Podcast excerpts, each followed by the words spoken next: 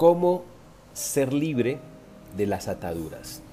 Es muy importante que cada uno de nosotros entendamos lo que esas herencias de maldición que usted y yo traemos, ¿por qué?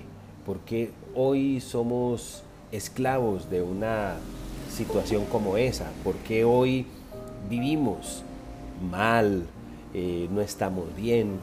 Comencemos con, con un verso en particular, Romanos capítulo 7, nos habla de una manera muy, muy profunda de, de lo que dice como tal. Mire lo que dice Romanos 7:15.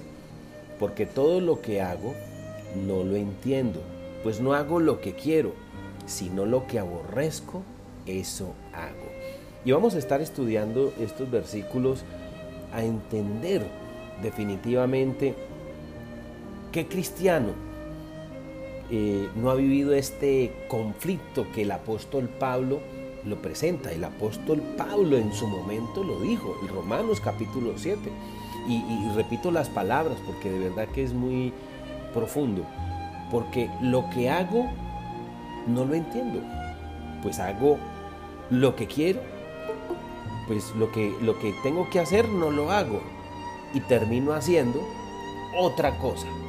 Termino haciendo lo que aborrezco, aquello que no quiero. Entonces, es una lucha. Todos los días, cada uno de nosotros vivimos esa lucha. El problema de querer hacer lo que le agrada a Dios. Sin embargo, terminar haciendo todo lo contrario. Todos, sin excepción alguna. Es como si a pesar de existir un sincero deseo de obedecer a Dios y de vivir como hijos de Dios, como hijos del Altísimo, casi instintivamente estamos inclinados a desarrollar pensamientos, sentimientos y actitudes que en nada son compatibles con esa vida de victoria y de libertad que hemos recibido de parte del Señor. Entonces es una lucha diaria, continuamente. Vamos a seguir leyendo este pasaje. Comencemos de nuevo. Dice, porque lo que hago no lo entiendo, pues no hago lo que quiero, sino lo que aborrezco, eso hago. Y si lo que no quiero esto hago, apruebo que la ley es buena. ¿sí? Apruebo entonces, claro, Dios tiene razón, tengo que hacer lo correcto, pero a la hora de hacerlo no lo hago. De manera que ya no soy yo, ya no soy realmente yo el que actúa de esa manera.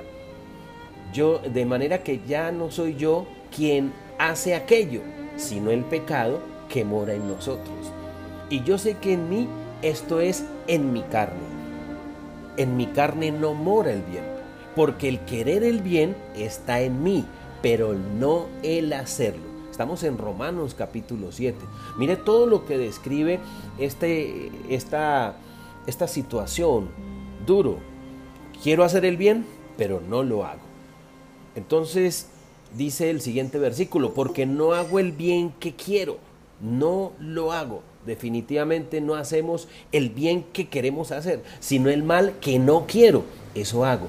Y si hago lo que no quiero y ya no lo hago yo, sino el pecado que mora en mí. Así que queriendo yo hacer el bien, hallo esta ley. Oígalo bien, mire esta ley. Hallo esta ley que se revela contra mí, en mi mente, y que me lleva cautivo a la ley del pecado que está en mis miembros. Y mírelo cómo termina. Miserable de mí. ¿Quién me librará de este cuerpecito de muerte? Definitivamente estamos en esa encrucijada todos los días. Nuestro cuerpo, templo del Espíritu Santo. Hemos recibido al Espíritu de Dios. Dios está con nosotros. Pero definitivamente tenemos que entender que somos muy débiles y muy frágiles. Y si hay algo que tenemos que hacer es cuidarnos, cuidar toda nuestra vida como tal, todos los días, en todo momento. Nunca podemos en un momento dado confiarnos. Y aunque estemos con la Biblia en la mano, los hijos de Dios, podemos seguir siendo esclavos de pensamientos, de costumbres adquiridas en aquel Egipto de donde Dios nos sacó. Acuérdese, Dios de dónde nos sacó? De Egipto. De allá nos sacó Dios. En, ese lugar deambulamos mucho tiempo en ese lugar donde usted y yo estuvimos antes de conocer al Señor. Por lo que necesitamos entrar en ese proceso, óigalo bien, la palabra clave, desprogramación. Tenemos que desprogramarnos. Dios entonces entra con su Espíritu Santo, con su sangre preciosa, a desprogramar, a quitar una cantidad de hábitos y de conductas equivocadas que yo tengo que ser libre de ello como tal. Entonces, de, déjese desprogramar. O como dicen por allá algunas personas de manera jocosa y hasta, digámoslo así, un poco odioso, ese lavado de cabeza. ¿sí? Vaya para que le laven la cabeza. Ojalá de verdad siempre fuese así, que nos laven la cabeza, que nos quiten toda esa programación que traíamos antes fuimos concebido el pecado. En pecado me concibió mi madre, dice el, rey David. Y en pecado fuimos formados. Entonces hay esa inclinación a la mentira, a la maldad, a las ataduras, al rencor, a ser prevenidos, a siempre mirar lo malo, lo triste, a vivir en, esa, en ese ahogo de sensaciones terribles, dolorosas, que nos lleva a vivir vidas de esclavos. Y todos nosotros necesitamos esa ayuda. Entonces, llegó el momento de desprogramarnos. Desprográmese del pasado, de la vieja manera de vivir, de la levadura antigua. Desprográmese de ese estilo de vida. Es el tiempo de primero desprogramarnos y luego reprogramarnos. Claro, yo me desprogramo pero también tengo que programarme. Entonces mi vida comienza a tener una conducta y un estilo de vida distinto. Esa programación, esa reprogramación en la cual todos entramos, cuando usted se deja moldear y tratar en las manos del alfarero divino, en las manos del Señor, cuando usted permite que el Señor le vaya poco a poco formando, moldeando, tratando. Y es lo que Dios quiere, lo que cada uno de nosotros hoy debemos de hacer. Le invito entonces, déjese tratar, así como el barro, que en un momento dado se deshace, dice Isaías, se deshace el barro. Deshacer el barro es efectivamente, adivine qué, desprogramarme y comenzar a moldear la nueva vasija es la reprogramación. Dios entonces tiene un plan para usted y para mi vida. Él quiere hacerme de nuevo, constituirme ese hombre, esa mujer, de nuevos principios, de nuevos estilos de vida. Y para eso usted y yo estamos llamados a vivir. Entonces déjese tratar en las manos del Dios Altísimo. Podemos ser siervos del Señor, hijos de Dios, llamados a ser apóstoles, apartados para el Evangelio de Dios, benditos en Él. Y sin embargo, estar arrastrando esa herencia de maldición, obtenidas de, nuestro, de nuestros antepasados. Venimos como una descendencia, padres, abuelos, bisabuelos, tatarabuelos, de la cual, créalo que en Dios podemos librarnos pero no solo con buenas intenciones. Necesitamos el Espíritu Santo, necesitamos al Señor, necesitamos orar, necesitamos acercarnos a Dios.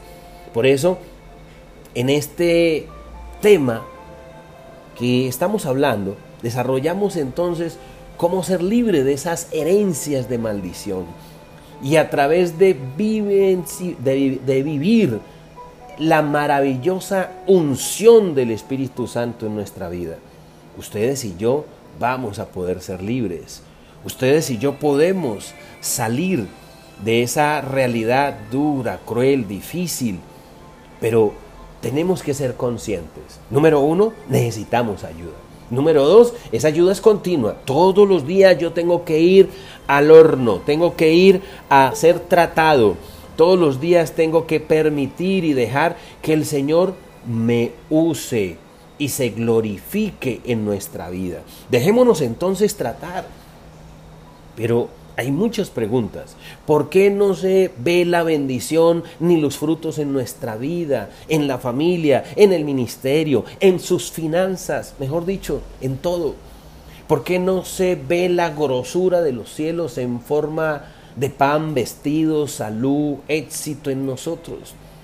¿Será que estamos viviendo la miserable vida como le establece Romanos 7? Ahí donde dice, porque no hago el bien que quiero, sino el mal que no quiero, esto hago. Y dice, miserable de mí. ¿Quién me librará de este cuerpo de muerte? Este cuerpo es mi gran enemigo. El gran enemigo que siempre está allí atacándome. Y, mi, y el ataque de este cuerpo comienza aquí en la mente comienza a traer pensamientos de dolor, de tristeza, de desconfianza, de ira, de rabia. Ese gran enemigo que se levanta todos los días comienza en la mañana diciéndole, no te levantes, estás muy cansado, no te levantes, duerme un poco más.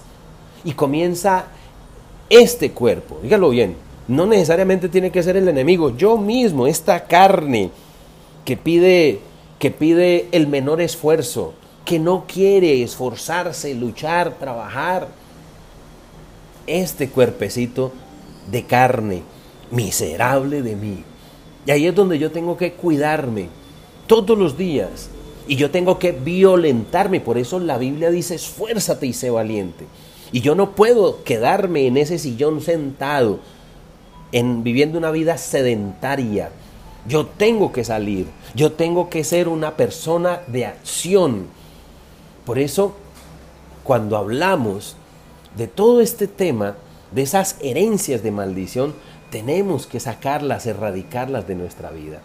Cuando hablamos de que esas herencias vienen de nuestros padres, de nuestros abuelos, de nuestros tatarabuelos, es porque crecimos con unas costumbres, con unos hábitos, nos enraizaron en un estilo y en una forma de vivir. Y tal vez su papá no tiene la culpa, pero nos llevaron a creer, pobres nacimos, pobres moriremos, aquí los ricos son los ricos, los pobres somos los pobres. Y comenzamos a tener ese pensamiento de esclavitud, de pobreza, y nos comenzamos a mirar de manera equivocada, apocada, no nos aceptamos, no nos amamos, no nos queremos. Entonces, lo que cada uno de nosotros tenemos que hacer es precisamente que nuestra vida debe de cambiar. Yo le invito a usted para que se anime a dar la gran pelea, a dar la gran batalla. Créalo que esta lucha es continua. Y si usted simplemente se relaja, llega un momento donde todas esas herencias de maldición afloran en su vida.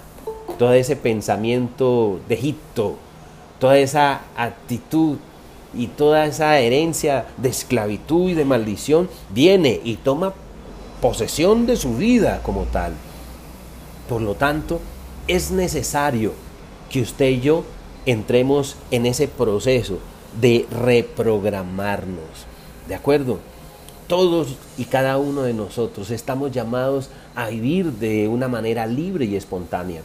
Son estas preguntas las que le estoy haciendo que en nuestro en nuestra realidad como tal, interiormente, muchas veces vivimos ignorando que las marcas de maldición no nos dejan actuar de acuerdo a esa posición de herederos del reino de Dios.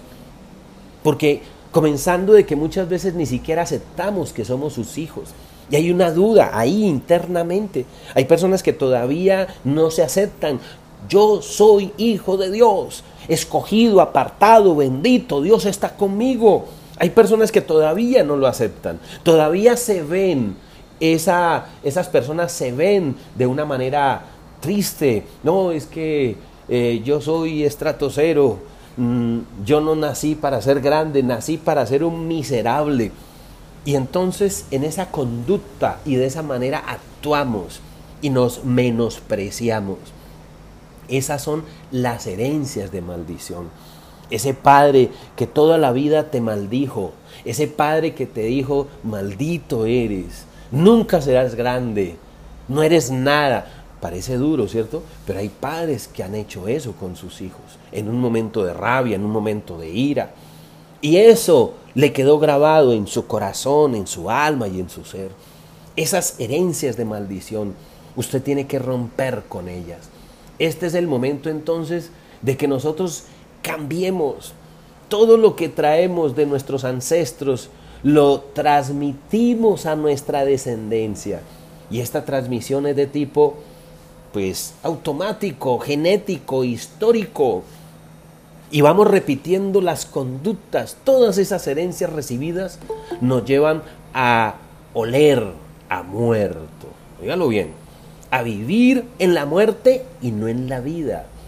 Por ellas nos hacemos daño y hacemos daño a otros, a tal punto que muchos llamados a ser grandes, debiendo de ser portadores de vida, de alegría, de fe, de esperanza, de alegría, lo único que transmiten, como dice la Biblia, sus gargantas son sepulcros blanqueados, abren la boca y lo único que transmiten es muerte, ira, rabia, frustración, dolor y tristeza. Hay hedor a muerto en su interior. Y lo que Dios quiere es resucitarme, levantarme de esa, de esa mortandad en la cual hemos crecido y vivido. Podemos decir que si esa herencia de maldición, óigalo bien, esa herencia de maldición en la que usted se encuentra, nosotros no podemos elegir esa herencia, pero sí somos responsables de cortar las herencias. O sea, usted no es responsable de haber recibido esa herencia esa herencia maldita, esa herencia que me ha llevado a vivir como, como vivo ahora. No vivimos bien, vivimos mal, en fin, lo que sea. Pero ¿qué quiere Dios? Usted no es el responsable de eso, pero sí somos los responsables de cortar con esas herencias de maldición, dejar ese pasado atrás, haciendo uso de esa unción que nos da el Señor, esa unción que nos comunica, el ungido por excelencia, que nuestro Señor Jesús. Esa es eh, la gran decisión y determinación que usted y yo hoy podemos tomar. Créalo, es decisión de cada uno de nosotros. Por eso, ¿cuáles son esas herencias de maldición que hoy usted carga? Hoy. Y lo más tremendo, no, no he hecho énfasis en esto, pero lo voy a hacer no tan solo esas herencias las recibe usted, sino que termino transfiriéndoselas a las personas que amo. Y mal que bien usted termina marcando sus hijos con esas herencias de maldición tomadas de su padre y de su padre lo recibió de su abuelo y así sucesivamente. Y nosotros vamos creando esos eslabones que nos convierten en esas personas esclavas, viviendo una vida de ahogo, de tristeza, de frustración. Y llamados a volar, y llamados a ser grandes, y llamados a superarnos, a ser mejores, sencillamente nos quedamos allí, en esa instancia de dolor, de frustración y de tristeza. Hoy le desafío, le invito para que crea, para que tenga fe, para que no permita que ese pasado le marque de la manera como le ha venido marcando. Y más aún, para que esas herencias de maldición no sean transferidas a sus hijos, a las personas que usted ama, porque usted termina también haciendo daño a su esposa, a sus hijos, a su hogar, a su familia.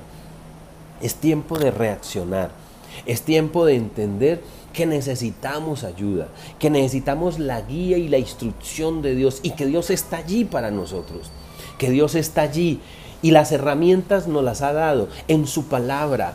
Todos los días estamos llamados precisamente a vivir conforme a lo que Dios tiene. Más claro, a ver, Santiago capítulo 4. Vamos a leer unos versículos y mire lo que dice la Biblia.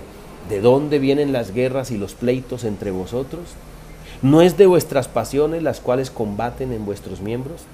Codiciáis y no tenéis, matáis y ardéis de envidia y no podéis alcanzar, Combatís y lucháis, pero no tenéis lo que decíais porque no pedís. Y si pedimos, no recibimos, porque pedimos mal para gastar en nuestros deleites.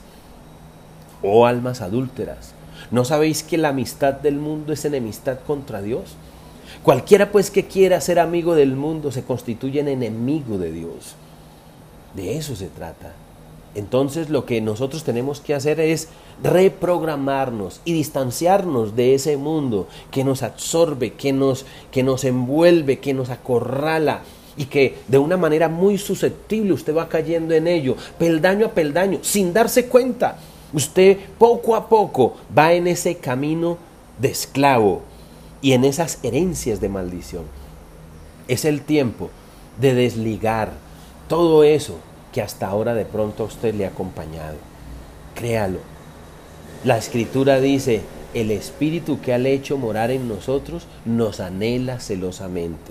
Mire lo que dice Santiago 4, versículo 5. El Espíritu que Él ha hecho morar en nosotros nos anhela celosamente. Todos los días. El anhelo de Dios es que le busquemos y que no tan solo le busquemos, sino que eso que yo escucho de Dios se vuelva parte y arte de mi vida, de mi ser, de lo que yo soy, todos los días.